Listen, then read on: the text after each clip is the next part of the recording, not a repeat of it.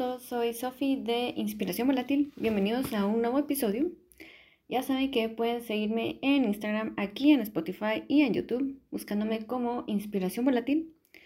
Y el tema de este episodio es sobre las personas altamente sensibles. Bueno, se estar preguntando qué tema tan, tan diferente. Y es que la verdad por algo que ha estado pasando en mi vida personal decidí que quería compartir más o menos como a grandes rasgos qué es, quiénes son las personas altamente sensibles. Y porque de hecho yo considero que yo soy una de ellas. Y también me empecé a dar cuenta por ciertas reacciones mías y cómo me empecé a sentir yo después de, convertirme, bueno, sí, de convertirme, después de que nació la chiquipau, de que ya, ya era mamá. Hay ciertas situaciones y todo, y también ya cuando me puse a analizar cosas más atrás en mi vida me empecé a dar cuenta. Eh, para explicarles más o menos cómo está la cosa. Una persona altamente sensible no significa que es una persona que llora mucho o que sea muy sensible a todo lo que le dicen, al contrario de lo que todas las personas podrían pensar. Una persona altamente sensible son las personas que, bueno, esto sí se los voy a explicar como muy... Bueno, esto se los voy a explicar como que muy en general la definición, según lo que yo he aprendido las personas altamente sensibles prácticamente son como una esponjita, en el sentido de que pueden absorber el humor, la energía de una persona o un grupo de personas. Em, a ver, ¿qué otra cosa? Son muy sensibles a cambios muy sutiles en, en el ambiente, a veces si la luz es muy brillante o está muy oscuro, a veces los sonidos, cuando de la nada un sonido demasiado fuerte también les afecta. Cuando yo creo que también llega a ser un punto donde cuando están rodeadas de muchas personas en un ambiente social por mucho tiempo, eso les tiende a afectar también. Por eso es que también necesitan al día siguiente como que estar solas, ¿va? Como para poder recargarse. ¿Qué otra cosa? Así como sonidos en el tráfico, ambulancias, bueno, eso todo lo abarca la parte del sonido en sí. Y es como que personas que pueden ser sobreestimuladas muy fácilmente. Y yo la verdad, yo no sabía que, que existía este término y eso que, si no estoy mal, este término lo, lo crearon en 1997 por un libro que se llama de Highly Sensitive Person, la persona altamente sensible. Eh, hay otro también de la misma autora que es de Highly Sensitive Parent, si no estoy mal, para padres altamente sensibles. ¿Y a qué viene todo esto? O sea, yo la verdad, eso como les dije antes, yo no sabía que existía. Hay un test que les voy a poner el link en las notas del podcast por si ustedes están interesados en hacerlo y saber si son altamente sensibles. Bueno, sí, es que voy a decir altamente efectivos como el libro de los siete hábitos, pero eso no nada que ver con esto. El punto es de que hay un test de, por parte de la autora de estos libros que mm, se pueden hacer si tienen dudas o si quieren saber un poco más sobre todo esto.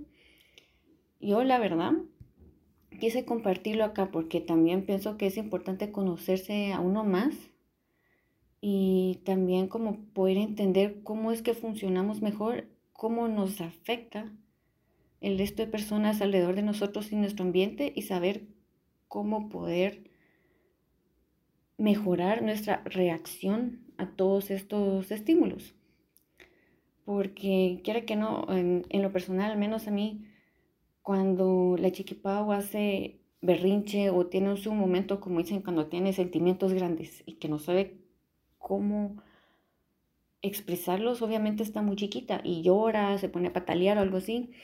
Y normalmente cuando tiene estos momentos es difícil, yo no sé qué hacer, a veces puede ser que me desespero un poco, pero ya cuando logramos pasar la tormenta, ya se calmó y ya todo está bien, yo me siento súper cansada, como si fuera yo la que hice el berrinche. Y la verdad es muy bueno haber sabido todo esto porque sí, en cierta parte, ahora que ya me conozco mucho mejor y un montón de otras cosas tienen sentido, puedo saber a la próxima cómo enfrentar mejor la situación. Que yo creo que eso es el punto, como siempre les he dicho, eh, todos estos temas que giran en torno al mejorarse uno mismo como persona y todas estas formas que nos hacen poder llevarlo a cabo todos los días, como es el minimalismo, vivir intencionalmente y todo esto, creo que es importante em, siempre estar dándole como que un chequeo constante a nosotros mismos, ¿va? Y para, para estar bien, porque la idea es también no solo entendernos a nosotros mismos, porque ¿quién mejor para entendernos que nosotros mismos? Y mantener esa mejora constante, ¿va? Quiera que no saber estos pequeños detalles sí pueden hacer una gran diferencia. En mi caso también, eh, yo no me había dado cuenta, tal vez hasta casarme, que yo sí, la verdad, cuando la tele suena de la nada, así como el típico sonido cuando se va el cable, va ese es como white noise, a mí me molesta mucho. Y siempre le pido a Cristian que le baje el volumen a la tele porque no puedo como que me, no sé, eh, no, no, no, no me siento bien, es como me quita la paz, no sé, es como que bájenle volumen a eso. Y en mis trabajos también me he dado cuenta que influye mucho el humor de las personas que están a mi alrededor en mí. Si alguien se siente muy estresado, me puede transmitir muy fácilmente ese estrés. O si alguien está muy emocionado, si alguien está enojado, si alguien está triste.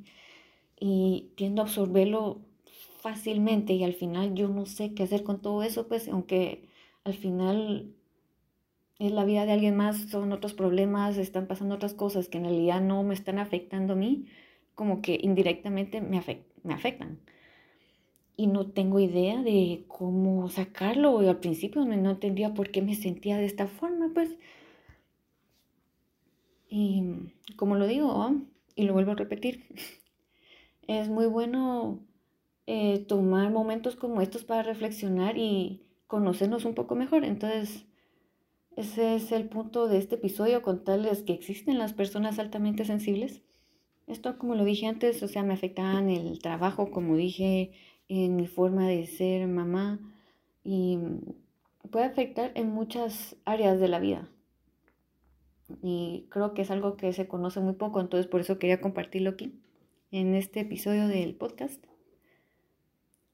Como saben, si quieren saber un poco más al respecto, pueden escribirme en el blog en inspiracionvolatil.com o pueden buscarme en Instagram como volátil-blog podemos seguir la conversación por ahí.